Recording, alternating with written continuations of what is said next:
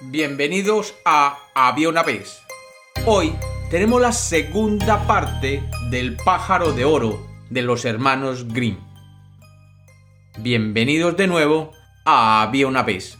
Espero que lo disfruten. A la mañana siguiente, tan pronto como él salió a terreno abierto, fuera del pueblo, encontró sentado al zorro de nuevo que le dijo, le diré lo que usted tiene que hacer de ahora en adelante. Continúe completamente derecho y por fin llegará a un castillo delante del cual estará un regimiento entero de soldados. Pero no se preocupe por ellos, ya que todos ellos estarán dormidos y roncando. Pase por en medio de ellos directamente al castillo y pase por todos los cuartos hasta que por fin llega a una cámara donde un ave de oro está en una jaula de madera. Cerca de él hay una jaula de oro vacía. Pero cuidado, no se le ocurra sacar el ave de la jaula común y corriente y ponerla en la jaula dorada. O si no, todo le saldrá mal.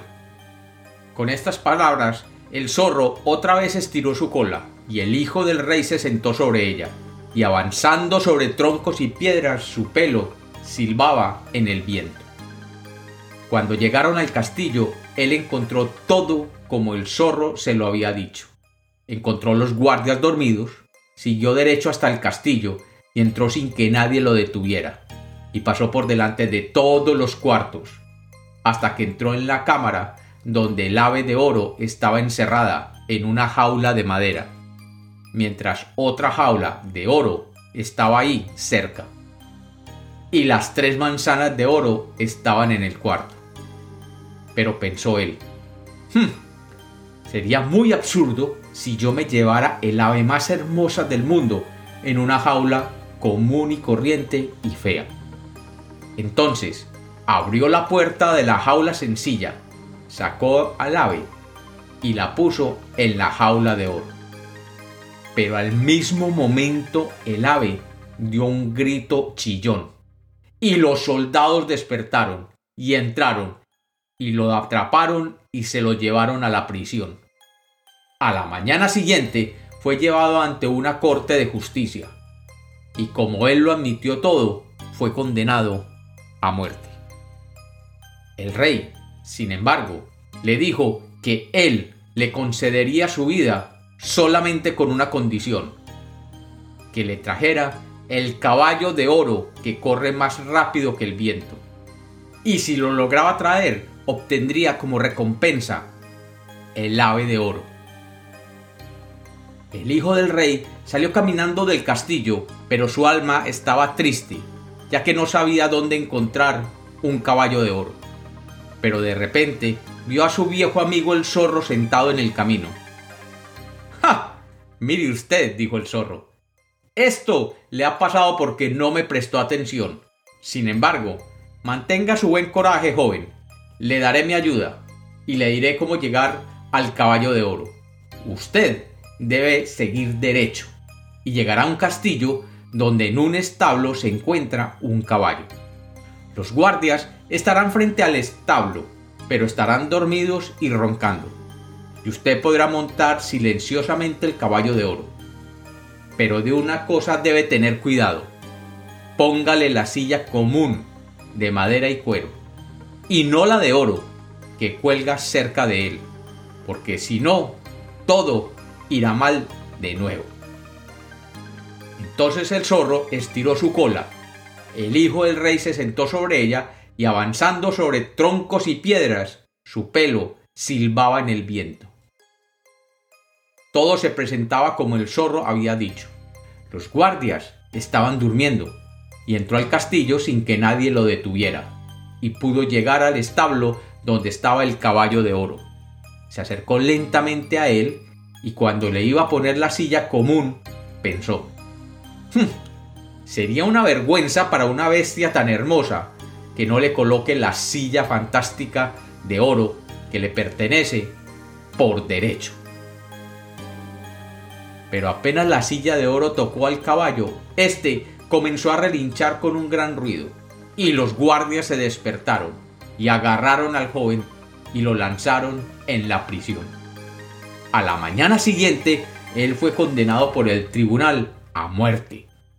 Pero el rey prometió concederle su vida y el caballo de oro también, si él pudiera traer a la hermosa princesa que está en el castillo de oro. Con un corazón apesumbrado, el joven salió del castillo, pero por suerte para él, pronto se encontró al zorro fiel. ¡Ja! dijo el zorro. Ya debería abandonarlo a usted a su mala suerte. Pero me compadezco realmente y le ayudaré una vez más con su problema. Este camino lo lleva directamente al castillo de oro. Usted lo alcanzará al atardecer. Y por la noche, cuando todo esté tranquilo, entre y vaya directamente a la casa de baño y allí encontrará a la princesa que siempre va a darse un baño a la luz de la luna. Cuando ella entre allí, acérquese rápidamente y dele un beso. Entonces, ella lo seguirá y podrá llevársela con usted. Solo no permita que ella se despida de sus padres primero, o todo irá mal de nuevo. Entonces, el zorro otra vez estiró su cola y el hijo del rey se sentó sobre ella y avanzando sobre troncos y piedras, su pelo silbaba en el viento. Cuando llegaron al castillo de oro, todo era tal cual el zorro lo había dicho. Él esperó hasta la medianoche, y cuando todos estaban en sueño profundo, la hermosa princesa se dirigió a la casa de baño. Entonces, él se le acercó y le dio un beso. Ella dijo que le gustaría ir con él, pero le pidió, lastimosamente y con lágrimas, permitirle primero despedirse de sus padres.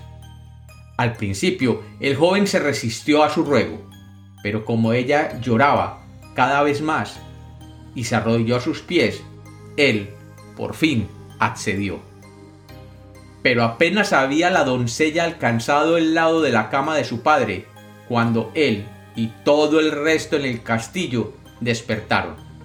Y el joven fue detenido y puesto en la prisión y a la mañana siguiente el rey le dijo, Joven, su vida está perdida, y solo podrá encontrar piedad si quita la colina que se ve allí delante de mis ventanas, y que me impide ver más allá. Pero le advierto, debe terminar esto dentro de ocho días.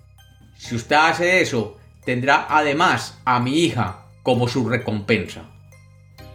El hijo del rey que era muy voluntarioso, tomó una pala y llegando a la colina comenzó a cavar y a cavar, hasta que después de siete días se dio cuenta que le era físicamente imposible terminar de quitar la colina.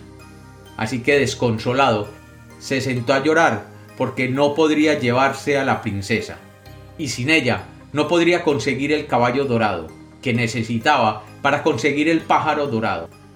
Y sin el pájaro dorado no podría ir donde su padre.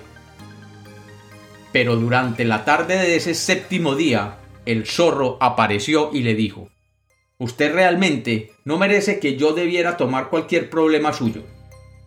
Pero solo márchese y acuéstese a dormir, y yo haré el trabajo por usted. A la mañana siguiente, cuando él despertó y miró hacia afuera por la ventana, la colina se había desaparecido. El joven corrió lleno de alegría a donde el rey y le dijo que la tarea había sido realizada. Y efectivamente, al rey le gustó lo que veía y tuvo que cumplir con su palabra y darle a su hija. Y como los cuentos nacieron para ser contados, esta es la segunda parte del pájaro de oro de los hermanos Grimm en Había una vez.